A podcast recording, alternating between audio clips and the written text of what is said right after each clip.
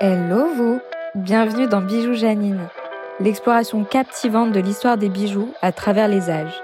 Je suis Louise, votre guide dans ce voyage étincelant où chaque gemme raconte une histoire unique. Attachez vos colliers, ajustez vos bagues et plongeons ensemble dans le monde captivant de la parure. Bijoux Janine, là où chaque éclat cache une histoire.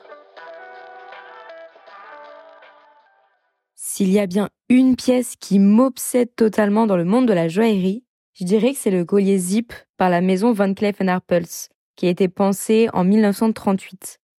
À cette date, c'est la duchesse de Windsor qui a suggéré à Renée Puissant, alors directrice artistique de la maison Van Cleef Arpels, de créer un collier qui reprenne la technique de la fermeture à glissière. C'est une technique assez récente. Elle a été inventée aux États-Unis à la fin du 19e siècle, puis importée en France vers 1924.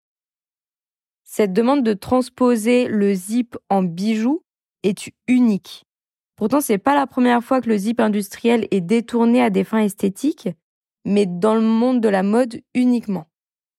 En 1925, c'est Madeleine Panison qui avait reçu le prix d'honneur à l'exposition internationale des arts décoratifs pour sa cagoule à fermeture à glissière, qui a été portée par la comtesse de Lubersac. Je vous conseille vraiment de faire quelques recherches sur cette cagoule, vous verrez, elle est vraiment magnifique. Puis en 1935, soit dix ans plus tard, Elsa Schiaparelli avait lancé une collection hiver qui arbore la fermeture à glissière comme véritable accessoire de mode. La fermeture à glissière n'est plus uniquement pratique, mais elle devient un motif. Elle est vraiment mise en XL sur le devant des robes. Cependant, la transposition de la fermeture à glissière en création joaillère est bien plus complexe que celle dans la mode. Ce n'est qu'en 1951, après des décennies de recherche, que le premier collier zip verra le jour. C'est une pièce qui est extrêmement technique, puisqu'en plus d'adapter le zip en bijou, elle est également transformable.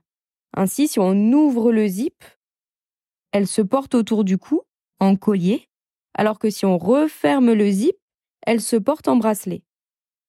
C'est une création iconique de la maison Van Cleef, bien que d'autres maisons aient essayé de s'approprier le design.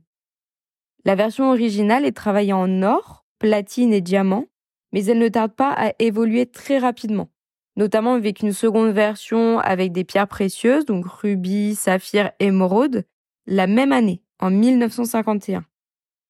Aujourd'hui, on en trouve vraiment de multiples versions, que ce soit du rat de cou ou du sautoir, comme par exemple celui qui a été porté dans le film Le discours d'un roi par Eve Best, alias Wallis Simpson, dans le film.